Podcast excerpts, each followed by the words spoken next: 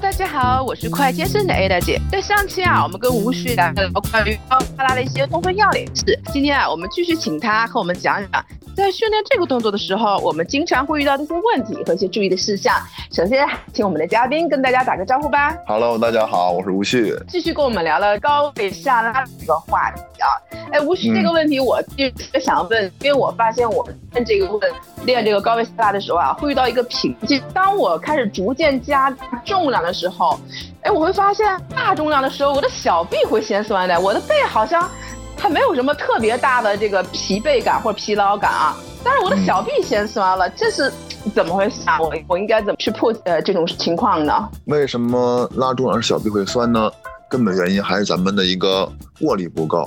也就是咱们的指屈肌的力量不够，如何解决呢？像一些女性的话，如果不想是练出一些比较粗壮的小臂的话，可以是采用一些是助力带的方式，帮助咱们稳定咱们的把手，做一个辅助。嗯，像一些男性的话，有没这方面的一个是在意了，可以是采用是扭毛巾，一些是握力器呀，这种对咱们一个指屈肌还有小臂训练的动作。把咱们的一个是握力的肌力及耐力提高到一定是程度之后，这种的话就不会再产生了。大重量这种拉拉动作，这么说这个小臂我练的是背部，但实际上小臂的力量和抓力实际上会成为我们的一个瓶颈，是吗？反而会限制我们对一些力量突破。对。哦，那话如果大家包括像引体向上，很多人可能也是小臂没有力量，那大家如果想突破这个难关的话，还真的是像吴旭说的。专门针对性的对小有些训练，像你说的那种抓力力啊，通过各种抓毛巾、握力器。你刚才说那个女生是我要在比如说在某宝上去买一些就是助力带是吗？我看很多男生在做一些大重量的一些硬拉的时候，他会拿那种就是那种助力带，专门助力带，然后帮我们减轻这种重量的，然后可以去完成这个动作。对，还有一个作用就是防防止脱手。防止脱手啊啊！对。还有，我想问一下吴旭，在咱们在你的整个教学的过程当中啊，包括新手，尤其像因为我的听众可能小白比较多啊，你会发现，哎，大家在做这个动作的时候，会经常出现哪些一些错误的一些问题呢？一些常规的错误的话，就以我会员为例子吧，就是下拉到最低点的时候含胸。胸椎呢没有完全打开，导致了它的肩关节的扭矩的力线不垂直。还有就是呢，在手臂的还原阶段，手臂出现了向内侧旋转，这个时候啊，你的肱骨的大结节和你肩峰之间会产生一个撞击和摩擦，因为咱们冈上肌的支点就是肱骨大结节嘛。假如长期这么摩擦呢，冈上肌的肌腱就会出现炎症，引发一些疼痛。所以咱们在做高位下拉的时候，要把手臂。保持在向外、向后旋转的方向，嗯，就能够很好的避免肱骨大结节和肩峰的撞击。在下滑到最低点的时候，应该保持小臂与把手的一个垂直，避免力线的不对称，发力感找到一个自己胸骨向上迎的感觉，肩胛骨稳定收紧。最后呢，就是一个多余的下压。好多人是明明已经是做到位了，但还是会往下压一些。其实这些的话是完全没有必要的。因为咱们在健身房训练是为了更好的对自己的肌肉产生刺激，而不像平常在家里干活或者是挪动重物一样，拉得越 拉得越长，完了举得越重越好，这些都是不建议的。其实还有一个现象，你说是拉的刻意下压。因为你知道，我看到很多男生啊，在做大重量这个高位下拉的时候，他的身体会比较过于向后倾斜了。就因为你这样的话是可以借力嘛，你可以拉起更大的重量。对，你说的这种过分下压是这个现象吗？就是你看很多男生身体往后倾的特别多，然后他也有挺胸抬头，但是我觉得 看着会有点有点别扭。你觉得这个姿势正确吗？这个姿势的话，如果是你的腰椎是稳定的，胸椎向后下压的话没问题。但有些人他为了一个代偿，他的腰和胸都一块是往后仰了，等于整体的话都向后仰。这种的话冲重量可以，但是不建议。那个多余的下压呢，就是咱们是拉到咱们胸骨的位置之后再往下压一点，等于咱们肩前束等于往前凸出来了。这个时候的话，它的力线就等于不垂直了。因为咱们在下拉的过程中要保持咱们手臂和咱们下拉那个那根直线，从侧面看一条直线的一个距离。如果是你在下拉的最低点，不是小臂没有垂直的话，那就是属于一个多余的下压了。哦，所以说这我听明白了。呃，嗯吴师刚才讲的是过于下压，实际上我们的这个小臂其实是要跟这个地面是有个垂直的，包括大和大臂和小臂都应该是个垂直的九十度的，是吗？如果你嗯小于对过于往下拉的话，可能不到胸骨，或者可能锁骨往下一点，可能太往下了，对反而也是没必要的。啊，对，要对齐所以说刚咱们一条辅助的直线。这个也是大家可能会经常出现的一个问题。对于新手来讲啊，啊，那当然像你说的，有一些比如说有经验的人或者老手啊，那人家为了冲嗯重量，他是有意识的。呃，去借力啊，那这个可能另当别论，咱们也别盲目模仿啊，别像小白看人家那么冲重量，其实，你那么做可能可能会受伤，尤其健康可能。这个动作跟对刚才吴旭说，可能那种动作可能会对腰背啊，尤其腰会有一些损伤，是吗？呃，会容易腰受伤，在做那种身体特别向后倾的那种。对，它的核嗯心一定要收紧，肋骨一定不要外翻。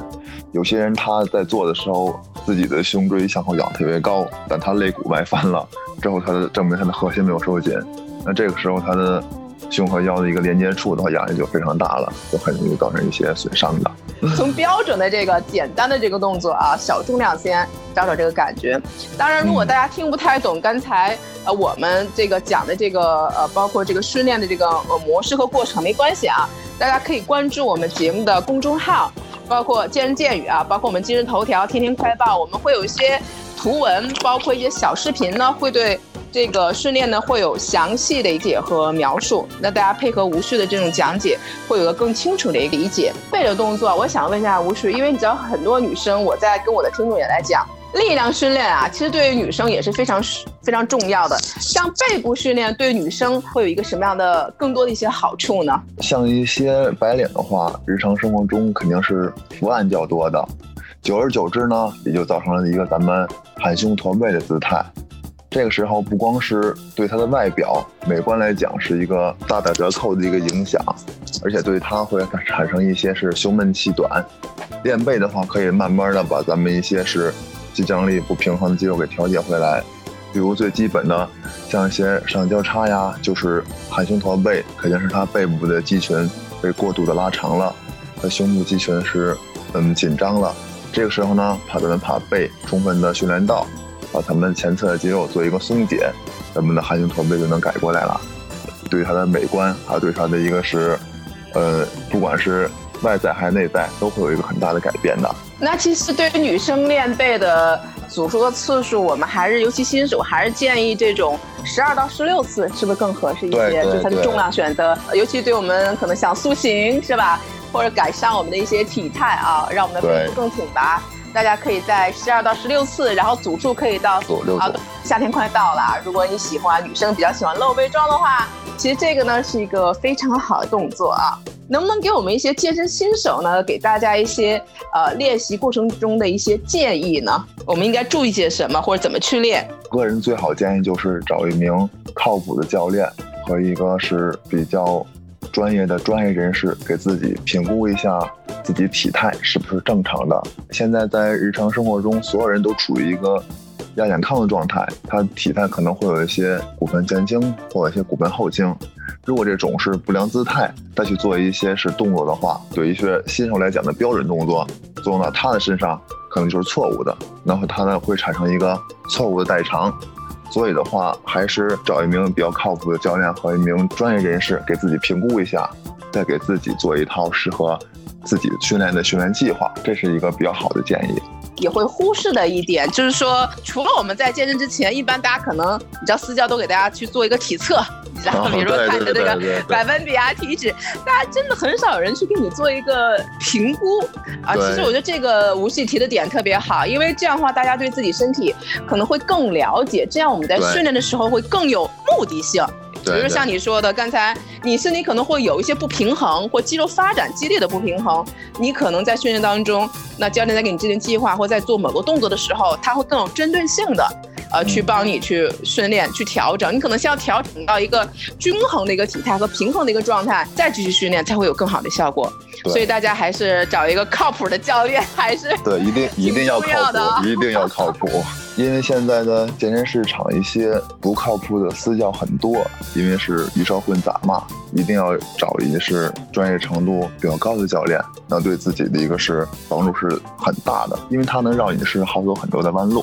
对，那吴师，你现在自己专攻和一个发展的方向是哪方面呢？我现在就想把健身和举重这种立线结合的方式糅合到一块儿，因为举重它是最接近于健身那个标准了。像一些是想要是减脂塑形的小伙伴。或者一些是腰酸背痛、腿抽筋的一些是康复人士，可以来咨询咨询或者联系联系我，我是肯定是尽全力来帮助到大家。是幺三五二零五九九六五八。我的微信号和手机号是一样的。我们的小伙伴啊，我们的听众，如果大家对这个力量举、举重训练，包括健身、包括康复这一块有什么更多的想法啊，可以加吴旭的一些微信号，也是他的手机号啊，大家可以跟他有个更多的交流。今天呢，也再次感谢吴旭做客我们的节目，给我们解答了这么多关于这个高位下拉的一些问题啊。如果你喜欢运动健身，欢迎大家关注我们节目的公众号，添加微信，加入我们的节目群和世界各地的粉丝分享和交流。再次感谢吴旭，我们下期不见不散吧，拜拜。